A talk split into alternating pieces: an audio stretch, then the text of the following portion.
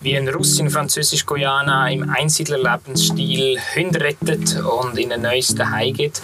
Warum Guyana für die Raumfahrt extrem bedeutend ist und wie ich mich in den Augen von einem Meeresbewohner verliere. All das in der Folge von Exploration.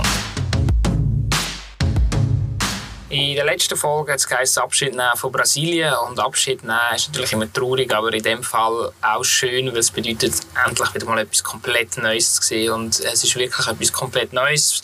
Französisch-Guyana liegt zusammen mit den zwei anderen Ländern, Suriname und Guyana, ganz im Norden oder im Nordosten von Südamerika und sind so ein bisschen die ausgeschlossenen Brüder sozusagen, die, die weirden Kids. Ähm, niemand in Südamerika kennt die Länder wirklich. Sie sind natürlich überaus abgeschieden. Es gibt auch sehr wenig Flüge.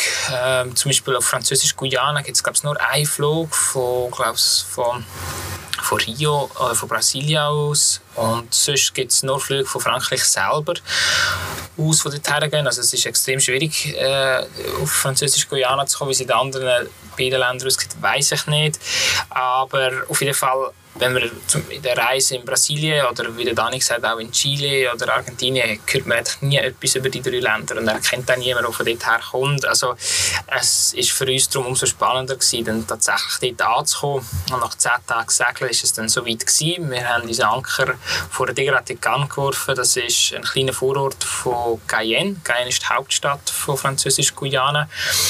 Französisch-Guyana ist eigentlich auch gar kein äh, Land, sondern eben ein Überseedepartement von Frankreich. Also es ist Teil von Frankreich und damit auch Teil von der EU. Es ist eine EU-Aussengrenze mit Brasilien dann auch und entsprechend ist das die größte Grenze, die Frankreich hat mit einem anderen Land ist, also Brasilien. Nicht irgendwie Spanien oder Deutschland, sondern tatsächlich Brasilien. Was schon auch noch lustig ist und auch zu lustigen Situationen, natürlich Schmuggel und allem Möglichen führt. Ähm, wir sind dort angekommen und wir haben schon einen Kontakt gehabt. Das ist das Einzige, was wir gewusst haben von, von dem Land Französisch-Guyana. Also eben nicht Land, Department von Französisch-Guyana. Äh, das ist der Schül, den wir schon in Brasilien kennengelernt haben. Und er uns dann willkommen geheißen. Und wir haben natürlich mal mit Pastis und Rotwein anstoßen. Am nächsten Tag haben wir die Formalitäten erledigen und zuerst ist uns da recht direkt gesagt worden, dass wir werden müssen Quarantäne machen oder auf dem Schiff bleiben. Und nach kurzer Zeit ist schon klar gewesen, dass das alles nicht so äh, tight gehandelt wird, sondern dass wir da relativ viele Freiheiten haben. Und die Dokumente, die wir ausgefüllt haben, die sind im Gesundheitsministerium übergeben worden. Und entsprechend ist auch unsere Quarantäne vergessen gegangen. Also wir sind von Anfang an wirklich sehr, sehr frei gewesen und haben uns da können dort bewegen. Es ist aber, muss gesagt sein, sehr viel hat es gar nicht zu bieten gehabt, das Degratican, das ist eben das kleine Vorort die Marina war besetzt mit Franzosen. Es war ein richtige, es war ein super französischer Mut, gewesen, so ähnlich wie dort, wo wir das Schiff eingewassert haben in Marseille. Ähm, also so ein bisschen ähnliche Gespräche geführt, so ein die ähnlichen Gesichter gehabt, äh, Pastis und Rotwein getrunken. Und ähm, ja, die gleichen Themen über Politik etc., die wir geführt haben. Also es war doch sehr speziell. Gewesen. Und wo wir uns dann mal nach Geienbühl gegeben haben, ähm, haben wir auch dort müssen sagen, es eine sehr komische Stimmung. Gewesen. Also natürlich mit dem ganzen Corona, aber uns ist gesagt wurde, auch sonst ist nicht so viel Leben auf der Straße. Es ist natürlich auch eher ein kleiner Ort. Die meisten leben zurückgezogen, gerade die Europäer, die herkommen, beziehungsweise die Franzosen primär, die sind dort, weil es einfach mehr Lohn gibt, ungefähr 40 Prozent mehr für den gleichen Job wie in Frankreich. Und die leben dann auch zurückgezogen und vermischen sich gar nicht mit den Leuten, die dauerhaft dort wohnen oder geboren sind. Und was noch lustig ist, von den verschiedenen gibt nie wie in einiges reden, die sich in Französisch gerne zusammentreffen, aber es gibt unter anderem sehr viele Vietnamesen, die aus dem ehemaligen Indochina hergekommen sind, also während der Vietnamkriege auf Französisch-Guyana geflohen sind und jetzt dort viel Geschäft haben und auch Restaurant und ähm, das Nasi und Bami ist sehr verbreitet in ganz Französisch-Guyana, also das kannst du überall essen. Ähm, es ist nicht irgendwie klassische französische Küche oder so. Das einzige Französische, wo überall rum ist, sind Baguette und das ist dann, glaube ich, etwa. Was uns auch aufgefallen ist, als wir in Degradakan bzw. in Caen rumgelaufen sind, ist, dass es sehr viele muslimische Familien hatte und wir zuerst nicht so recht rausgekommen sind, woher jetzt die kommen. Und uns ist dann gesagt dass es alles Syrer sind, die geflohen sind und weil es ja Europa ist, dementsprechend auch dort hergekommen sind. Und ich habe schon gedacht, das ist irgendwie schon abstrus, wie, wie die Welt heute funktioniert oder auch wie, wie das Französisch-Guyana funktioniert. Das ist sehr ein komisches Konstrukt, dass du plötzlich in Südamerika endest, mit im Regenwald. Äh, es hat noch sehr solche Situationen gegeben. Aber bevor ich zu dem komme, mache ich mir doch mal eine Rubrik auf und rede nicht über Leute, sondern über Tiere.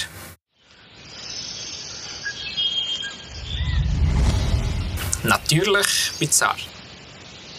Ja, ähm, die meisten Leute, die Französisch-Guyana kommen, die kommen primär wegen der Natur, weil es einfach eine Natur zu bieten hat, wie sonst kaum niemand. Also das grösste Teil von dem Land ist einfach wilder Dschungel und es gibt natürlich Sachen zu sehen. Es gibt alles in gross und giftig. Und uns ist aber schon auch schnell aufgefallen, dass man äh, ein kleines Expertenwissen muss haben oder ein lokales Wissen muss haben, um die Tiere zu finden. Wenn du einfach durch den Dschungel laufst, siehst, also erstens kannst du meistens gar nicht laufen, weil einfach alles zugewuchert ist und zweitens zum Tier wirklich sehen, braucht schon einiges an, an Skills. Ähm, es ist nicht so einfach, die zu erkennen. Auch im Wasser. Das Wasser ist super trüb immer. Und um die Tiere zu finden, musst du rauskommen. Was uns aber gelungen ist, also ein spezielles Erlebnis für mich, war, wo wir dann ein bisschen offshore waren, also ein paar Meilen vor Französisch-Guyana gesegelt sind, äh, haben wir so Dock, oder nicht, äh, nicht Dock, sondern wie heißen die Fisch? Schiffshalter, Schiffshalterfisch, die sich am Rumpf festgesaugt haben. Da habe ich dann meine Hand ins Wasser gehabt und da sind die lustigerweise zu meiner Hand gekommen und sehr neugierig waren und so ein bisschen äh, reinbeissen und ich habe so nicht, doch nicht getraut, nicht gewusst, ob die Zähne haben oder nicht. Und so lustige äh, Interaktion mit einem Fisch gehabt, was ich so gar nicht gewöhnt war. Also sie haben sich da so abgedreht, so mit den Augen können schauen und also es ist so ein Verhalten, was es vor allem bei Walen gibt. Und mit einem Fisch habe ich das wirklich noch nie so gefühlt gehabt und es war ganz, ganz speziell. Gewesen. Und es hat wirklich immer funktioniert. Und die Hand reingehabt hast, sind sie gekommen, schauen, sehr interessiert. Es ist äh, doch sehr, sehr speziell gewesen. Und scheinbar die Fische, die, ähm, also die suchen sich nicht nur an Schiffen an, sondern primär eigentlich an Haien oder Walen und das mit der Idee, dass sie Schutz haben und dass sie so vom Essen etwas abbekommen, also alles übrig gebliebene Essen und das nennt sich, glaube ich, Phoresie, wenn ich das so richtig habe im Kopf. Es ist nicht eine Symbiose, wo wir bezeichnen, wenn beide profitieren von dem, von dem Zwischen, äh, Zwischenspiel, sondern es ist nur der Fisch ähm, ähm, hat etwas davon. Aber es ist nicht wie ein Parasit, der ihn nicht stören würde. Also es ist so, so ein Mittelding, muss man sagen. Ja, ähm, soviel zum Thema Tier. Wir haben uns dann nach ein paar Tagen in Caen schon entschieden weiterzusegeln, weil es einfach, wir wollten mehr sehen als die Stadt und sind dann mal als erstes auf die Ile de Mer gesegelt. Das ist eine kleine vorgelagerte Insel, also es sind wenige Stunden segeln. Und wir sind nicht das einzige Schiff dort, gewesen, sondern es war ein anderes ganz kleines Schiff dort. Gewesen. Und auf dem Schiff hat äh, Gleb gewohnt. Also er ist ähm, einfach mit uns auf die Insel gesegelt auch. Und er hat dann die längere Abend gedauert, ist mehr und mehr von sich erzählen und das war sehr eindrücklich gewesen. Also er ist ähm, Russ und in einem, ähm, so einem Gulag äh, gewesen, also einem Konzentrationslager, kann man glaube sagen. Und hat dort eigentlich auch fast sein Leben gelassen wenn ich nicht einen Freund von Paris dort hätte rausholen über diplomatische Weg scheinbar. Und er ist dann so wirklich kurz vor seinem Tod gesagt, also es, es sind keine Leute umgebracht worden in diesen Konzentrationslagern, sondern einfach zu Tode, haben müssen zu Tode schuften. So. Und er hat das grosse Glück gehabt, dort rauszukommen und ein neues Leben in Frankreich anzufangen und hat dort äh, das halbe Leben lang gearbeitet und schon Abenteuer gemacht mit Veloreisen, Kajakreisen und kurz vor seiner Pension hat er sich dann gesagt, jetzt will er noch die richtige Freiheit kennenlernen und hat sich ein kleines Segelschiff gekauft und ist über Atlantik hineingesegelt und hat dann kurz vor Französisch-Guyana sein Schiff verloren. Ähm, wie das genau gegangen ist, komme ich bis heute nicht raus, aber es ist auf jeden Fall gesunken und er ist noch knapp gerettet worden von der Coast Guard und ist dann ohne 1 Euro in der Tasche, oder Franc damals noch, weiß nicht, ähm, an der Küste angekommen und hat sich ein neues Leben, im, wieder ein neues Leben aufgebaut und das mal als Einsiedler mitten im Dschungel, also nicht mitten im Dschungel, so nahe, bei der, also so an der Straße scheinbar. Und hat sich dort im Dschungel äh, um sich und um ähm, Hunde und Katzen gekümmert, die wo, wo Weise sind oder Streuner und hat die wieder aufgepäppelt und ihm sein Ziel war dann, wieder neue, neue Eltern, neue Herren für die Tiere zu finden und hat keinen Aufwand geschüttet. Also er hat eine Organisation gegründet und teilweise sogar Flugtickets gezahlt für die Hunde und Katzen, dass die das neueste Heim in Europa bekommen. Und je länger er das erzählt hat, je eindrücklicher und je spannender ist irgendwie so er als Mensch geworden, weil ähm, also er, ich meine, er hat das größte Leid auf dieser Welt gesehen und doch hat er so Freude gehabt, allem Kleinen und Schönen. Also wir sind dann auf der Insel, gewesen, wo es auch so viel so Äffchen hat und er hat goldige Augen bekommen, er gesehen, wie sie spielen und die kleinsten Sachen sehr zu schätzen gewusst und es war eine sehr wertvolle Erfahrung gewesen, mit ihm können zu reden und, und, und äh, sehen, was, was er so von der Welt haltet und was vor allem so sein Blick aufs Schöne, das hat mich sehr, sehr, sehr fest inspiriert. Was noch speziell war, ist die Insel. Das war eine ehemalige Gefängnisinsel, wo sich das Ganze abgespielt hat. Und es hat sich herausgestellt, dass eigentlich in Französisch-Guyana alles so kulturelle äh, oder so Denkmale, die man anschaut von den, von den Franzosen, sind Gefängnisse. Also wir sind von dieser Insel auf eine nächste Insel gesegelt, Ile de Salut. Und auch das sind ehemalige Gefängnisinseln und auch an Land sind wir dann noch alte Gefängnisse anschauen. Also ich glaube, das ist so das Einzige, was von den Franzosen da war. Äh, zur Kolonialzeiten hat es einige Plantagen gegeben. Ich glaube, das hauptsächliche Business war Gefängnis. Gewesen, also dass man Leute dorthin geschickt hat in die tropischen Bedingungen Bedingungen, um dort noch die letzten Lebenstage zu verbringen. Also doch, doch sehr speziell. Was auch noch heute interessant ist, also vor diesen Inseln, oder beziehungsweise die Insel Ile Salut ist etwa 10 Meilen vom Festland weg, also man sieht das Festland und dort ist die Stadt Kuru und dort ist die ESA stationiert, also die Europäische Raumfahrtsorganisation äh, oder was auch immer. Und von dort werden das Raketen ins All geschossen und scheinbar ist es extrem wichtig, dass die so nicht am Äquator sind, zum Sprit sparen. Und zwar, wenn die Raketen ins All schießen, sind die, weil sie am Äquator sind, schon viel schneller, weil dort die Erde natürlich schneller rotiert. Also die Erde gleich schnell rotiert, aber mehr äh, schneller durch den Raum, kann sozusagen. Das wird relativ. Und dort darum die äh, Raketen schneller raus befördert und äh, entsprechend weniger Treibstoff braucht. Das ist also das Rätsel, wieso die ESA genau in diesen Dschungel will. Von diesen Ile de Salut sind wir dann in Richtung Norden gesegelt, am Maroni-Fluss. Das ist ein Fluss, der Grenzen bildet mit Suriname. Und wir haben sehr viel Cooles gehört über den Fluss. Also vor allem, dass dort sehr viele verschiedene Ethnien auch vertreten sind und es recht multikulturell äh, etwas zu bieten hat, ganz im Gegensatz zu Caen, wo alles sehr in, innerhalb von diesen vier Wänden stattfindet, soll das dort anders sein. Und wir sind dann in den Fluss reingefahren und gerade das erste Mal so einen Abstecher gemacht in einen ganz kleinen Nebenfluss, wo wir dann ein Dorf gefunden haben, also beziehungsweise Dorf, äh, etwa vier, fünf Häuser sind das gewesen. Und dort Anker geworfen und ins Land gegangen und sehr traditionelle Häuser noch vorgefunden haben. Und das war also so eine kleine Siedlung von Amerindians, also ähm, den, den Ureinwohnern sozusagen. Und es war sehr spannend, gewesen, wie sie davon uns also erzählt haben, ähm, wie sie während der Corona-Zeit äh, müssen, äh, leiden und keine Hilfe bekommen haben. Das Dorf war komplett abgeschnitten. Gewesen. Sie sind nur mit ähm, mit Boot verbunden und die haben sie, also der Fluss war gesperrt für alle Verkehr und sie haben dort nicht mehr hin und her fahren und auch sehr wichtig nicht mehr über die Grenzen zu Suriname können. Das ist dementsprechend entscheidend gewesen, weil die meisten Produkte in Französisch-Guyana für sie zu teuer sind zum Kaufen. Es ist ganz normaler EU-Preis, also wenn nicht sogar höher, weil ja alles über Schiffsweg muss kommen. Das ist also eine Absurdität. Also auch Produkte von Südamerika, also auch wenn du einen Äpfel aus Chile kaufst, geht dann zuerst auf Frankreich, bevor er dann äh, auf Französisch Guyana kommt. Und entsprechend sind alle Produkte sehr, sehr teuer und sie sind angewiesen, auf Suriname zu gehen. Und während Corona ist jetzt Militär präsent das französische und äh, surinamesische Militär und hat den Fluss komplett abgeregelt. Und also für das Dorf oder für die Siedlung hat das wirklich sehr krasse Einschränkungen bedeutet. Also wirklich auch weniger Essen schlussendlich, was äh, doch schon sehr krass gefunden habe. Ja, von einem krassen Thema vielleicht mal ein bisschen, weg zu einem heitereren Thema. Und da ist immer die Rubrik Hitparade Bayern. Ja, äh, viel Musik, also speziell Live-Musik, habe ich natürlich nicht gehört in Französisch-Guyana. Ähm, dementsprechend ist die Auswahl auch sehr klein, die ich jetzt das mal hatte, aber ich habe doch drei coole Stücke gefunden.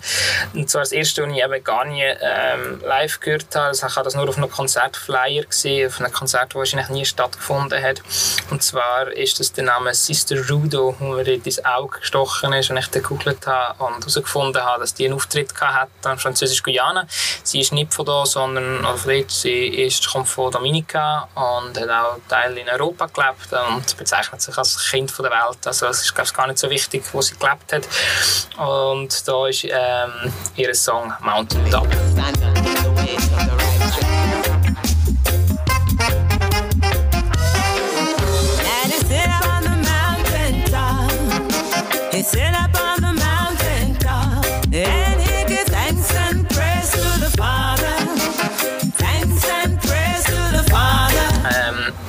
Der Song erinnert uns so ein bisschen an Karibik und ich glaube, es ist auch so ein bisschen kulturell das. Also es ist, ähm, in den Guyanas ist man näher an der Karibik als an Südamerika. Ich glaube, das zeigt sich mit dem Song.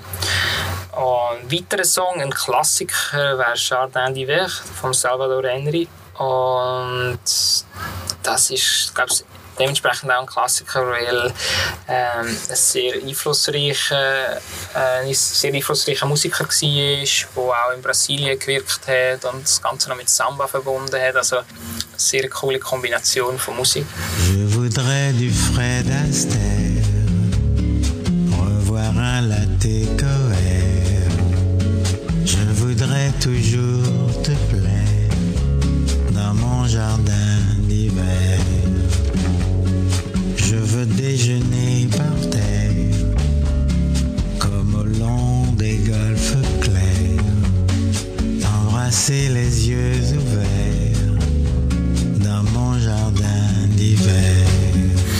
Ja, und fürs letzte Stück muss ich jetzt doch noch über die Grenze gehen, und zwar Richtung Suriname. Und zwar ist das Musik von King Koeba. Winnie Man heißt das Stück. Und es erinnert mich lustigerweise sehr stark an Westafrika. Also so ein bisschen der Beat irgendwie, es könnte sehr gut, oder ich muss sagen, in Westafrika habe ich auch vor allem nigerianische Musik gehört, die ja äh, den ganzen Kontinent so ein bisschen beeinflusst und irgendwie geht das für mich so ein bisschen ins gleiche, gleiche Schema von Musik das hat mich doch sehr, sehr cool gedacht.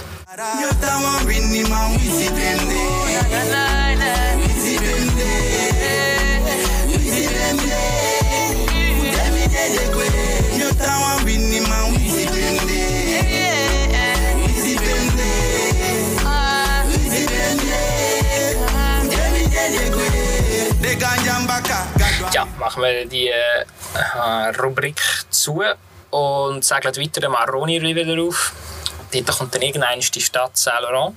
Das ist die zweitgrößte Stadt in Französisch-Guyana und schon einiges coolerer Flow dort als in Caen. Also das Leben findet auf der Straße statt und wie das Stück vom King Koeba hat auch mich die Stadt ein bisschen an Westafrika erinnert. Also das Leben auf der Straße, so ein bisschen Märkte, was auch hat.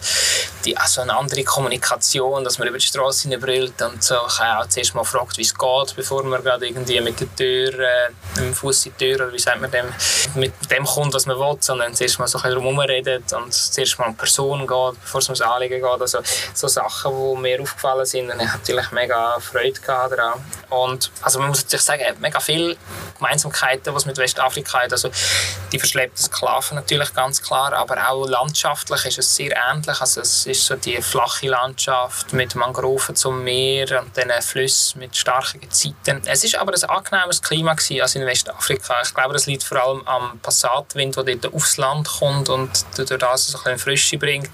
Auch Moskito hat es weniger gehabt. Irgendwie das ganze Leben ist ein bisschen angenehmer gewesen, was ich nicht erwartet habe, weil ich dachte, das ist Amazonas, das muss erstens viel feuchter sein und viel mehr Moskitos, als wir es in Westafrika hatten. Aber äh, scheinbar war das Gegenteil der Fall. Gewesen. Darum eigentlich sehr, sehr angenehm gewesen, soweit.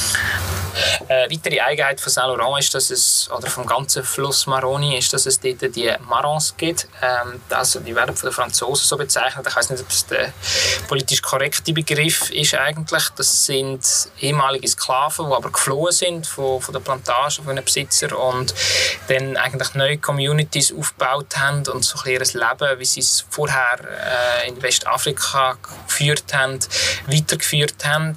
Und das ist auch dadurch möglich gewesen, dass eigentlich die Lebensbedingungen relativ ähnlich sind, also so wie ich es vorher beschrieben habe, so ähnliches Klima, ähnliche Flora und Fauna. Und auch, also was auffällt, das ist natürlich nicht so dass dann äh, so eine Kreolsprache zum Beispiel daraus entstanden ist, sondern sie haben wirklich ihre ursprüngliche Sprache mehr oder weniger beibehalten und das ist sehr, sehr cool, das, das so können zu sehen und ähm, also aber natürlich für mich so ein weiterer Reminder, so, es ist wie Westafrika gewesen. Also die Maus sehr äh, interessante, interessante Story und was wir dort auch noch so gelernt haben, ist eine weitere Ethnie, und zwar Brasilianer, die natürlich äh, auf französisch Guyana kommen, wegen der Nähe nur schon, aber primär aus wirtschaftlichem Interesse, und zwar wegen Gold. Gold, das äh, leuchtet in den Augen, kann ich mir jetzt mittlerweile erklären. Ich habe das wirklich gesehen, Leute, die Gold geschürft haben, wo ich kann mir das nie so wirklich erklären, aber scheinbar ist das glaube ich, wirklich eine Krankheit, die man muss bekommen und also ich habe das nicht begriffen, wie die mit so einer Faszination über das dumme Metall können reden, aber ich habe wirklich gesehen in ihren Augen. Und es ist ein krasses Business, also es ist natürlich alles illegal, es ist die größte Mafia, Leute sterben, es gibt keine ähm, anständigen Arbeitsbedingungen und auch Umwelt leidet sehr darunter, also für das Goldabbau, in den, das ist ja mehrheitlich in diesen Flüssen innen wird das rausgesiebt und scheinbar auch viel Quecksilber braucht, um das zu trennen irgendwie. Und das Quecksilber, das geht alles in die Flüsse, ins Ökosystem, in die Nahrungskette und somit dann auch in Fisch, die die Leute wieder essen und dann ähm, auch Krankheiten sich aus dem entwickeln, also so Missbildungen bei der Geburt etc. Also wirklich ganz wüste Geschichten dort. Zeit, um eine weitere Rubrik aufzumachen, und zwar nachgefragt. Und schon in meinem letzten Podcast habe ich Fragen von meiner Familie gehabt und weil ich jetzt den Noah genommen habe, muss ich jetzt doch auch fast noch die anderen Fragen beantworten, bevor ich dann zu weiteren Fragen gehe. Und zwar ist die Frage von meiner Mutter, wo mir da einen langen, langen Brief bzw. Mail geschrieben hat und dann unter anderem, kann ich da zitieren, ist das gegangen. Du hast in deinem letzten Podcast nach Fragen für eine weitere Folge gefragt und ich möchte hier als besorgte, dich liebende Mutter Mutter auch mal in einer deiner Ausgaben erwähnt werden. Das findet somit jetzt statt. Da ist ein Lachsmiley. Und dann kommt die Frage, wie geht man auf einer so langen Reise mit Heimweh um? Hat man überhaupt lange Zeit nach seiner Heimat? Viele fragen mich, ob du wohl einfach wieder so in der Schweiz leben, studieren und arbeiten wirst. Nein, arbeiten kannst. äh, beides natürlich gute Fragen. Ähm, ich weiß gar nicht, wie ich das so direkt beantworten soll. Heimweh natürlich ab und zu. Es ist aber nicht so, dass mich das irgendwie dauernd wird begleiten, sondern es sind mehr so ein Trigger, die das auslösen. Also wenn ich irgendwie ein Foto von daheim sehe, also irgendein Berg oder so, das ist etwas, das dann doch so Gefühle in mir auslöst. Oder klar, wenn ich natürlich Fotos von meiner Familie bekomme oder von Kollegen, von Festen, die vielleicht jedes Jahr stattfinden. Äh, jetzt in Corona weniger. Aber all das, das gibt ja schon kurze Emotionen, aber es ist nicht, dass ich manchmal so deprimiert wäre oder so über längere Zeit, sondern es sind wirklich nur so, so kurze Anfälle von, von Heimweh, sage ich jetzt mal. Und also wirklich die Schweiz selber vermissen, nein, eigentlich wirklich vielleicht auch an erster Stelle Familie, die ich vermisse, oder? Also wo für mich jetzt auch der erste Grund wäre, wieder zurückzukommen wieder in der Schweiz können arbeiten? Im Moment, nein, kann ich mir das überhaupt nicht vorstellen. Aber ich weiß, dass man sich alles kann gewinnen kann und ich mich auch wieder an die Schweiz wird gewinnen und entsprechend ähm, auch dort wieder arbeiten kann. Ich kann mir aber auch vorstellen, nicht in der Schweiz zu arbeiten. also, ähm, ich hoffe, das ist damit beantwortet. Ich glaube, es, es, es kommt so, wie es kommt und ähm, äh, im Moment habe ich das Gefühl, nein, weil äh, ich einfach, wenn ich so ein bisschen mitbekomme, was in der Schweiz läuft, habe ich das Gefühl, ich bin so in einer anderen Welt, was so ein bisschen Probleme belangt, also was für Probleme oder was für Themen einen beschäftigen, das ist doch weiter weg von dem, was ich hier habe. Ja, ich hoffe, die Frage wäre ähm, mit dem beantwortet und ich kann die Rubrik so schließen. Ja, wie immer am Schluss von meiner Episode frage ich euch oder muntere ich dazu auf, die Folge zu teilen und zu liken und mir am allerwichtigsten weitere Fragen für die letzte Rubrik jeweils zu senden. Äh, Fragen allgemein, es können auch sehr praktische kleine Fragen sein. Und äh, ich möchte auch noch sagen, dass ich eine Playlist habe. Zu den Titeln, die ich jeweils in meinen Podcasts erwähne, gibt es jeweils eine Playlist. Also nicht jeweils, sondern es gibt eine grosse Playlist, Exploratio, Mundi, Musik. Auf Spotify findet ihr die mit allen und weiteren Songs. Und was ich jedes Mal vergesse am ähm, Schluss zu sagen, ist ein grosses, grosses Dankeschön an Gabi. Ähm, wieso ich das immer vergesse? Der Gabi macht ja äh, die ganze Audioaufbearbeitung. Also ich schicke mir, weil es höchst miserable Tonqualitäten von irgendjemand auf dem Meer aus, oder wie jetzt einem Hafen mit Containerschiffen im Hintergrund, was arbeiten. Ähm, er tut das eben so aufbereiten, dass man das irgendwie kann hören kann. und ein grosses, grosses Dankeschön daran. Und also auch der ganze Zusammenschnitt und Musik etc. Das macht alles er rein. Und ich vergesse es natürlich immer zu sagen, weil ich mich schlecht kann bedanken für etwas, was noch nicht gemacht ist. Ich sitze jetzt hier vor der Kamera und nehme das auf. Und ich habe erst nachher gesehen, was es ist. Aber jetzt mittlerweile weiss ich es auch, der Podcast wird seit der Fin rauskommen. Und darum bedanke ich mich schon im Voraus für die Arbeit. Danke, Gebe, und habt einen schönen Tschüss und Ciao.